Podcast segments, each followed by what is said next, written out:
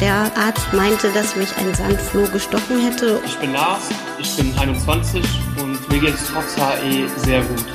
Wir sind eine ganz normale Familie mit vier Kindern. Mein Mann und unsere beiden Söhne haben HAE. Ein normales Leben ist heute mit HAE und den derzeitigen Therapien sehr gut möglich. Hallo und herzlich willkommen zu unserem Podcast Leben mit HAE. Ich bin Birgit Lechtermann und ich freue mich, Sie heute wieder zu einer neuen Folge begrüßen zu dürfen. Wenn Sie heute zum ersten Mal bei uns reinhören, HAE, diese Abkürzung steht für hereditäres Angioödem. Und bei mir kommen Betroffene zu Wort, die immer wieder authentisch aus ihrem Leben und zu bestimmten Themen erzählen. Ich spreche aber auch mit Expertinnen und Experten. Dieser Podcast ist wie alle vorangegangenen auch wieder wieder eine Produktion von Takeda. Hätten Sie gedacht, dass HAE bei Männern und Frauen tendenziell unterschiedlich ausgeprägt ist? Weibliche Sexualhormone wie Östrogen beeinflussen die Symptome bei HAE. Daher sind Frauen in Lebensabschnitten, die durch Hormonschwankungen gekennzeichnet sind, häufig verstärkt von Schwellungen betroffen, zum Beispiel in der Pubertät. Passend zu der Thematik haben wir heute zwei Gäste in unserem Podcast. Aber es sind eben nicht nur einfach zwei Gäste, sondern es ist ein ganz besonderes Vater- und und Tochtergespann, Grisha und Juna Eickhoff. Beide sind an HAE erkrankt und geben uns heute ein paar Einblicke in ihr Familienleben, aber eben auch in das Leben mit HAE als Mann und als Frau. Herzlich willkommen, ihr zwei. Dankeschön. Dankeschön. Ja, dann fangen wir doch mal an, dass wir euch einzeln vorstellen, weil zwei Stimmen muss man so ein bisschen auseinanderhalten, was ja einfach ist. Diesmal haben wir eine Männerstimme und eine Frauenstimme. Grisha, der Papa. Stell dich ein wenig vor. Wie alt bist du? Was machst du beruflich? Ja, ich bin Grisha Eickhoff, 51 Jahre alt, verheiratet, habe zwei Kinder und arbeite beruflich für einen Online-Shop im Homeoffice. Und dann haben wir Juna. Wie alt bist du, Juna, und was machst du gerade? Äh, ja, ich bin Juna Eickhoff, ich bin 18 Jahre alt und ähm, ich mache gerade ein FSJ an einer Grundschule und fange im September dann am Grundschullehramt in den Niederlanden zu studieren. In den Niederlanden, das ist spannend. Freust du dich schon aufs Studium? Ja, sehr. Dann allerdings von zu Hause weg, denn ihr wohnt ja nicht in den Niederlanden. Ähm, warst du schon mal von zu Hause entfernt? Äh, nee, ich war noch nie äh, länger weg von zu Hause, außer eine Klassenfahrt mal. Aber das wird, denke ich, klappen. Das wird ja dann noch eine ganz spannende Zeit. Grisha, wir sprechen heute erstmal über HAE, anschließend nochmal HAE bei Männern und HAE bei Frauen. Wann hast du die ersten Symptome bei dir bemerkt und wie lange hat es eigentlich gedauert, bis du dann die Diagnose erhalten hast? Die ersten Symptome habe ich nach meinem Wissen schon immer. Also ich kenne das gar nicht anders. Ich hatte als kleines Kind schon geschwollene Hände oder Übelkeit und äh, alles. Es war bloß nicht bekannt, was es war. Das hat sich dann eine ganze Weile hingezogen, bis ich mal umgezogen war und einen neuen Arzt hatte und der der Meinung war, eine Tierfettallergie kann es nicht sein. Das lassen wir mal weiter untersuchen. Und mit 18 wurde dann äh, nach Monaten in der Uniklinik die Diagnose endlich gestellt. Warst du froh, als du dann wusstest, das ist es? Das war mir in dem Alter mit 18 gar nicht bewusst, was das denn heißt. Und ich habe mich auch nicht damit beschäftigt. Ich war da ganz unbefangen, glaube ich. Wie häufig hast du denn heute noch Attacken? Oder hast du das alles so, ist das so eingestellt, dass du sagst, ich bin attackenfrei? Ich bin jetzt endlich äh, gut eingestellt und davor hatte ich ab meinem 30. bis vor anderthalb Jahren etwa zwei bis dreimal die Woche eine Attacke. Ist denn in deiner Familie, wir sprechen ja von einer hauptsächlich genetischen Erkrankung, erblich bedingt also, noch jemand betroffen? Es ist tatsächlich fast die ganze Familie mit wenigen Ausnahmen. Bei uns ist die 50-Prozent-Quote leider nicht so getroffen worden. Das müssen wir ganz kurz erklären. Also man sagt, die 50-50 Chance, ja, dass äh, Kinder dann auch tatsächlich diese Erkrankung erben. Wir waren damals tatsächlich, wo das bei mir ganz, ganz schlimm wurde, äh, bei einer genetischen Beratung, weil wir eben mit dem Kinderwunsch beschäftigt waren. Und da haben wir erfahren, dass die Chancen halt 50-50 sind. Aber der Arzt hat dann auch gesagt, was würdest denn du machen? Was hätte deine Mutter machen sollen? Und dann haben wir uns ganz bewusst dafür entschieden, eben doch eigene Kinder zu kriegen. Ja, und dann kam vor 18 Jahren hätte ich fast schon gesagt, die Juna auf die Welt.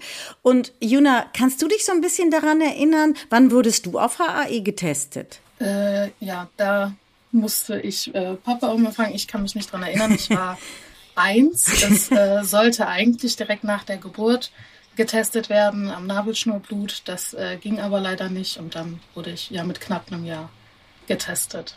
Dann kam die Diagnose. Grisha, war das für dich nochmal so etwas, wo du gesagt hast, hm, schade, du hast gesagt, nee, nee, also äh, es ist ganz einfach, wir können alle gut damit leben. Ich hatte ja vorher gedacht, dass ich eigentlich mit dem Gedanken meinen Frieden habe, aber in dem Moment war es schwierig. Hm. Das äh, empfinde ich noch immer, wenn die Kinder denn eine Attacke haben, als äh, sehr schwierig, dass äh, ja, man möchte halt lieber ein Haus haben als sowas. Ne? Das ist äh, Klar. Nichts, worüber man sich freut. Nee. Jetzt hat dein Bruder Juna auch HAE.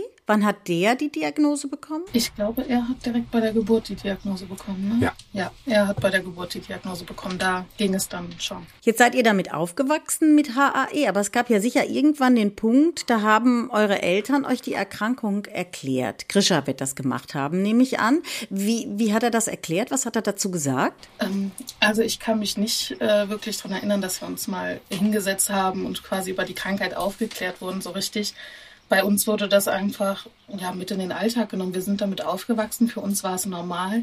Ich glaube, für mich war es irgendwann eher komisch zu sehen, dass andere es nicht haben quasi. Also es hat immer dazugehört. Wir haben es bei Papa gesehen, wir haben es an uns selbst erlebt und eine praktische Erfahrung quasi.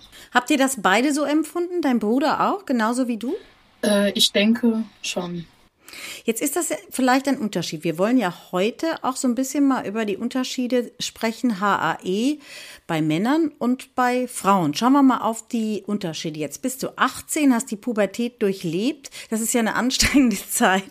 Ich kenne das alles ähm, und habe das hautnah mit meiner Tochter gerade hinter mir.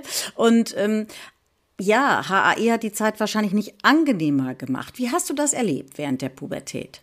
Ja, also HAE hat es nicht einfacher gemacht, das stimmt, weil äh, bei mir wurde es in der Pubertät auch deutlich mehr.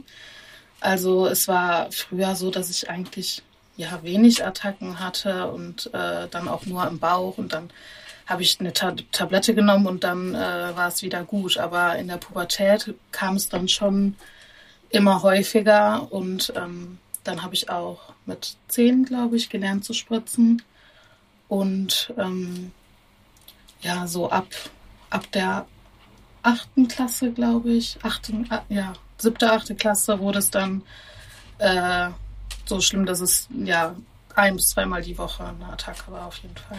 Das hört sich sehr anstrengend an. Wie war das denn? Jetzt ist man so mitten in der Pubertät, mit allen beschäftigt, der ganze Körper baut sich um, das Gehirn baut sich um, sagt man ja immer. Ähm, wie war das für dich denn so im Umfeld in der Klasse mit Freundinnen und Freunden? Hat war das einfach für dich, weil die alle wussten, du hast eh HAE oder musstest du dann nochmal anfangen zu erklären? Es war tatsächlich so, dass äh, am Anfang, wo ich noch nicht selber spritzen konnte und eine Attacke hatte, dass ich öfter abgeholt werden musste und dann kam in der Schule irgendwann Bemerkung, äh, die hat keinen Bock auf Schule, die lässt sich immer abholen. Und dann haben Papa und ich, ich glaube in der sechsten Klasse oder Ende der fünften sogar, eine Präsentation zusammengehalten über HAE.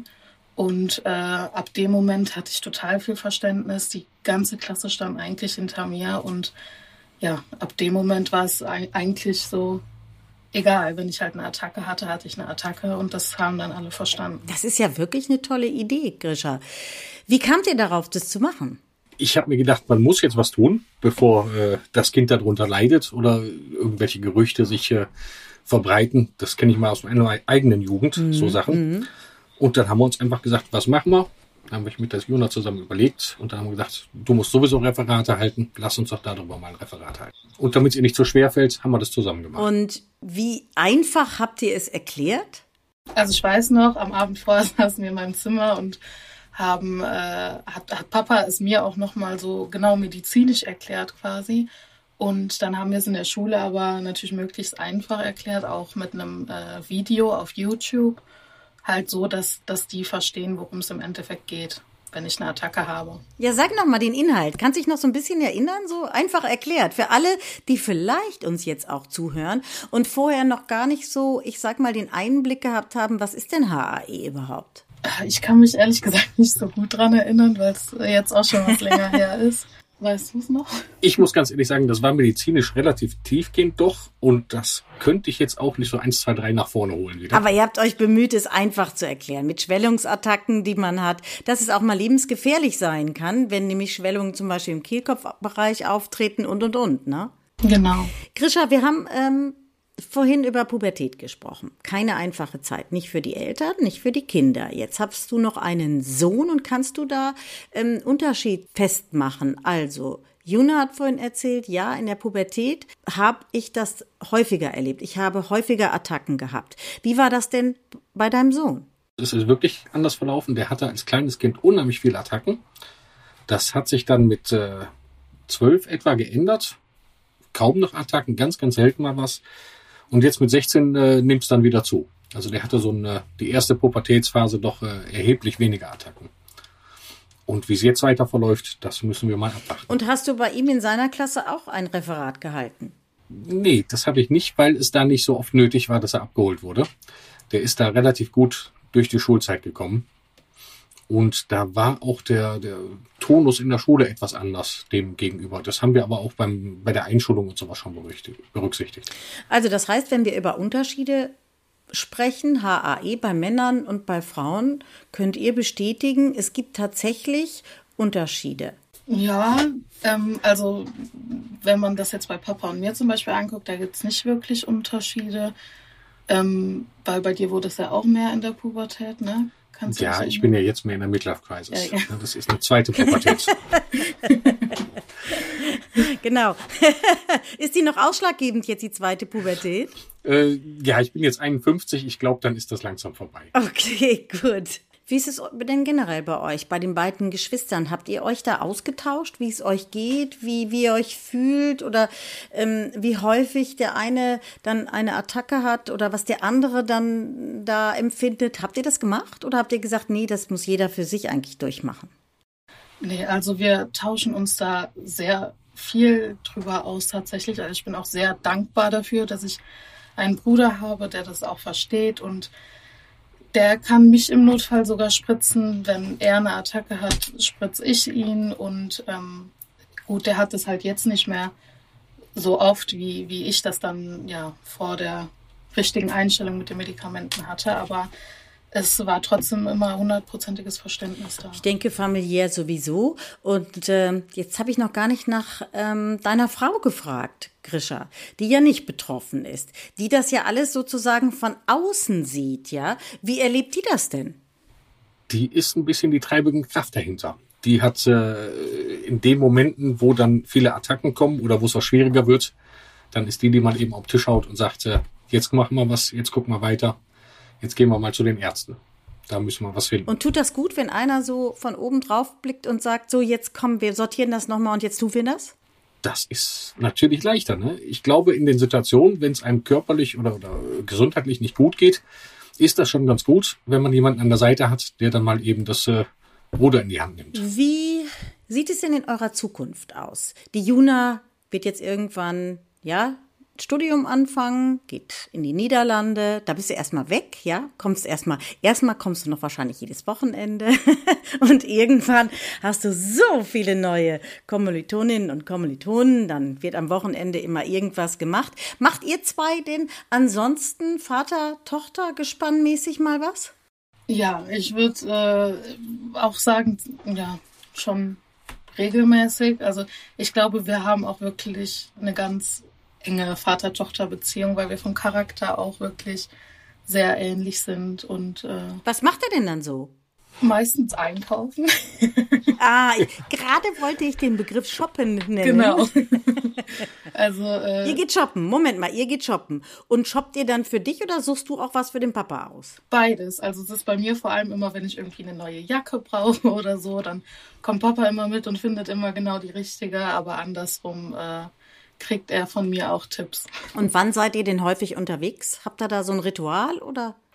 Äh, ja, also tatsächlich immer, wenn wir zum Hämophiliezentrum fahren für HAE, dann machen wir uns da immer einen schönen Vater-Tochter-Tag draus, wo wir äh, in einen Outlet-Store gehen und shoppen gehen und essen gehen und äh, viel Zeit zusammen verbringen. Auf der Fahrt natürlich, weil es drei Stunden Fahrt sind. Es hört sich in jedem Fall gut an. Also es hört sich sehr entspannt und sehr relaxed an. Ich stelle mir vor, dass ihr mindestens dreimal haltet. Einmal beim Outlet Store.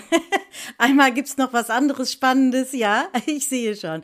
Beide lächeln. Aber wenn ihr beide etwas findet, dann anschließend ist doch spitze. Wie sehen deine Zukunftspläne weiterhin aus, Juna?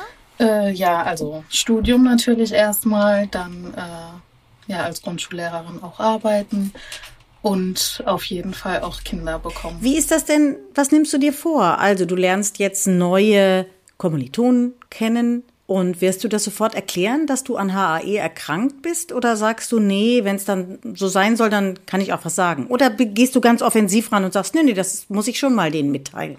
Ja, also ich gehe da immer äh, sehr offen ran, weil ich mich immer sicherer fühle, wenn Leute Bescheid wissen. Und ich hatte auch schon ein Kennenlerngespräch und da habe ich das auch direkt erwähnt. Und äh, die waren auch sehr verständnisvoll und haben gesagt, sie werden alles dafür tun, damit ich mich wohlfühle und äh, sicher fühle. Also mir ist das schon sehr wichtig. Ich erzähle das äh, schon immer ganz offen. Und wie ist das bei dir, Grisha? Wissen bei dir, sag ich mal, Arbeitskolleginnen, Arbeitskollegen, wissen eigentlich im Umfeld alle, dass du HAE hast? Die wissen das alle, ja. Das äh, wurde vor einigen Jahren zum Thema, wo ich häufig halt direkt von der Arbeit ins Krankenhaus musste. Und äh, daraufhin wurde mir das äh, Homeoffice ermöglicht. Und seitdem wissen das alle Kollegen. Und da wird dann auch offen mit umgegangen, weil ich dann äh, hin und wieder halt doch mal einen Arzttermin habe und eben dann auswandern. Ja, aber das ist doch ein wunderbares Plädoyer von euch beiden gewesen, zu sagen, man sollte eine solche Erkrankung ganz offen, ganz transparent auch wirklich behandeln. Das ist sicher von Vorteil. Wie sieht's denn bei deinem Sohn aus, Krischer? Handelt der genauso? Der ist 16 Jahre und äh, schwerst in der Pubertät. Dem ist das im Moment ziemlich egal, ob er HE hat oder nicht. Wumpe heißt das doch neuerdings, oder? Jona, sagten, sagen die jungen Leute nicht, dem ist das Wumpe. Guck mal, da lacht sie. Äh, ich weiß es nicht. Mein, mein Bruder nennt mich schon einen Boomer, jetzt wo ich äh, nicht mehr in der Schule bin. das hört sich auch gut an. Grisha, wenn das Haus bald leer ist, was habt ihr für Pläne? Wir werden mehr zusammen unternehmen. Wir haben uns jetzt eine Anhängerkupplung für die Fahrräder geholt schon mal, damit wir ein bisschen was unterwegs sind, uns nicht langweilen. Im Haus, da muss ja dann auch was getan werden, ne? Dann seid ihr zwei nur noch zuständig, deine Frau und du. Der Hund ist mein Ding. Der Hund ist. Nein, ich, ich arbeite im Büro und äh, eben auch zu Hause. Darum hatten wir uns damals den Hund angeschafft, weil wir, wir hatten früher auch immer Hunde, wo das möglich war. Und ich bewege mich außerhalb der Bürozeiten und äh, dem vielen Sitzen gerne dann mit dem Hund. Dann würde ich sagen, wünsche ich euch für die Zukunft, ganz unterschiedlich ist sie ja gestaltet bei euch allen, wünsche ich euch äh, alles, alles Gute. Herzlichen Dank, dass wir uns heute zu so einem schönen und offenen Gespräch hier getroffen haben. Und ich bedanke mich bei Ihnen fürs Zuhören. Und wenn Sie noch weitere Informationen über HAE haben möchten, auch über Therapieoptionen zum Beispiel, die gibt es auch unter www.lebenmithae.de. Und wir sind mit dem nächsten Podcast dann auch schon bald wieder am Start. Erstmal herzlichen Dank heute fürs Zuhören. Dankeschön. Dankeschön.